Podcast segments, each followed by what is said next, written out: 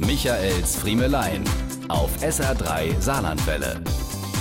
Sie war die Heldin meines letzten Frankreich-Urlaubs, die kleine Französin Luanne. Ich schätze sie mal auf etwa acht Jahre, die mit ihrer Oma im Restaurant am Nebentisch saß. Ach, was heißt saß? Sie dinierte.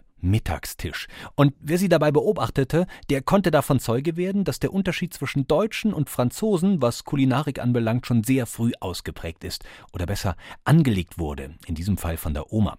Sie schien der Kleinen im Laufe ihrer ersten Lebensjahre alles beigebracht zu haben, was man in einem französischen Restaurant beherrschen muss.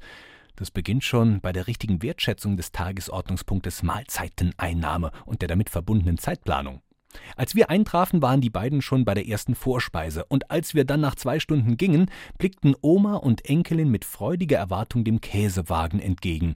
Und ich meine das mit der freudigen Erwartung absolut ernst. Ich habe noch nie ein so kleines Kind mit so viel Genuss essen sehen und dabei so versiert mit den Tischgepflogenheiten hantieren. Wir erlebten sie in diesen etwa 120 Minuten bei einer kleinen Muschelvorspeise, gefolgt von einem leichten Sommersalat. Dann wurde Werkzeug geliefert. Zangen, Hammer, Pinzetten und Abfalleimerchen für das nächste Abenteuer.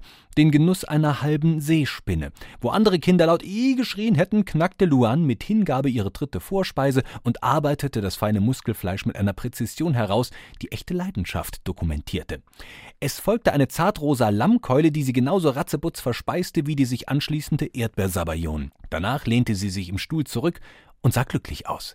Wir sahen oft zu ihr hinüber, und wir versuchten uns Luan in einem deutschen Restaurant vorzustellen, in dem ihr der Kellner eine bunte Kinderkarte gebracht hätte mit so leckeren Gerichten wie Tom und Jerry, Ariel oder Gesichterpizza. Luan brauchte in diesen beiden Stunden auch nichts zum Ausmalen, geschweige denn ein iPod. Ich gebe zu, Luan war mir nicht unsympathisch, genauso wie ihre Oma, die das Kind offenbar einfach ernst nahm. Ein schöner Mittag war das. Diese und mehr von Michaels Friemelein gibt's auch als SR3 Podcast.